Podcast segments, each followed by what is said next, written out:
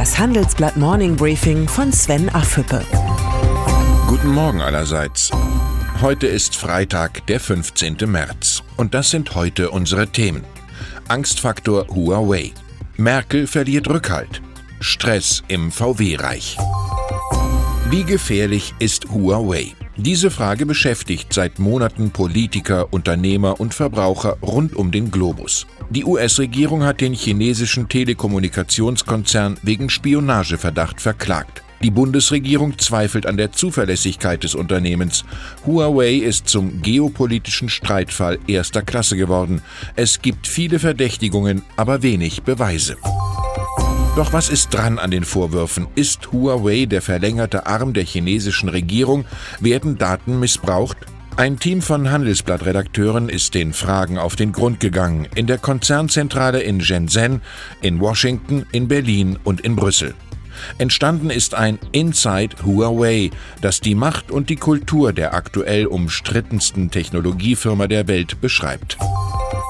Huaweis Westeuropa-Chef Vincent Pang macht im Interview einen mutigen Vorstoß. Wir wären bereit, ein No-Spy-Agreement mit der deutschen Regierung zu unterzeichnen. So nachvollziehbar die Sorgen der Bundesregierung im Umgang mit Huawei sind, das Angebot sollte sie ernsthaft prüfen. Harte Kontrollen sind allemal besser als Verbote. Der französische Schriftsteller Joseph Joubert kommt einem in den Sinn. Nicht Sieg sollte Zweck der Diskussion sein, sondern Gewinn. Die Bürger stellen der Großen Koalition kein gutes Zeugnis aus. 70 Prozent der im ARD-Deutschland-Trend Befragten halten die Koalitionsparteien für zerstritten und ohne gemeinsamen Kurs. Nach Ansicht von 81 Prozent hat Kanzlerin Angela Merkel deutlich an Rückhalt in der Regierungskoalition verloren. Das Paradoxe, mehr als die Hälfte der Wähler will, dass die Kanzlerin bis zur nächsten Bundeswahl in zweieinhalb Jahren im Amt bleibt. Der Weg für CDU-Chefin Annegret Kramp-Karrenbauer ins Kanzleramt ist erkennbar noch weit. Die Brexit-Verhandlungen werden immer komplizierter. Donnerstagabend hat sich das britische Parlament für einen späteren Ausstiegstermin ausgesprochen. EU-Präsident Donald Tusk hat deshalb angekündigt, bei den Staatschefs für eine Fristverlängerung zu werben. Das Problem? Einer Verschiebung des Brexit-Termins müssten alle Regierungschefs der EU zustimmen, doch in vielen Regierungen ist die Geduld mit Großbritannien verbraucht. Mehr Zeit könnte vor allem noch mehr Streit bedeuten.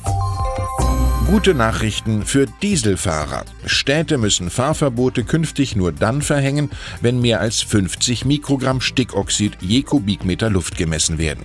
Wenn der europäische Grenzwert von 40 Mikrogramm erreicht wird, sollen erst einmal andere Maßnahmen ergriffen werden. Fahrverbote sind künftig nur noch als Ultima Ratio möglich. Für mehrere Städte wären Fahrverbote damit vorerst vom Tisch und die schleichende Enteignung von Dieselfahrern gestoppt. Richtig, die Schuldigen der Dieselkrise sitzen in den Autokonzernen. Volkswagen-Chef Herbert Dies. Er stößt mit der Transformation des Autokonzerns auf immer mehr Widerstände bei den eigenen Führungskräften, beim mächtigen Betriebsrat und jetzt auch noch beim Großaktionär Niedersachsen. Ich bedauere, dass über einen weiteren Arbeitsplatzabbau bei Volkswagen öffentlich diskutiert wird, bevor überhaupt substanzielle und intern abgestimmte Planungen vorliegen, sagte Ministerpräsident Stefan Weil dem Handelsblatt. Der Sanierer Dies ist dort angekommen, wo schon einige seiner Vorgänger bei Volkswagen waren, in der Wirklichkeit. Ich wünsche Ihnen ein erholsames Wochenende. Herzliche Grüße, Ihr Sven Affüppe. Hören Sie nun noch unsere Highlights der Woche. Unsere Zahl der Woche 371. Der Luftfahrtkonzern Boeing empfiehlt nach zwei Abstürzen binnen weniger Monate ein vorübergehendes Startverbot seiner 371 Flugzeuge der Baureihe 737 MAX. Das Zitat der Woche kommt von SPD-Bundesaußenminister Heiko Maas. Er spricht sich für eine Verschiebung des Brexit aus Bevor es einen ungeregelten Brexit gibt, dann lieber noch mal eine Ehrenrunde und verschieben. Und unsere Persönlichkeit der Woche, der entzauberte Macher Herbert Dies. Der Vorstandschef stößt beim Umbau von Volkswagen auf Widerstände, die er selbst provoziert hat.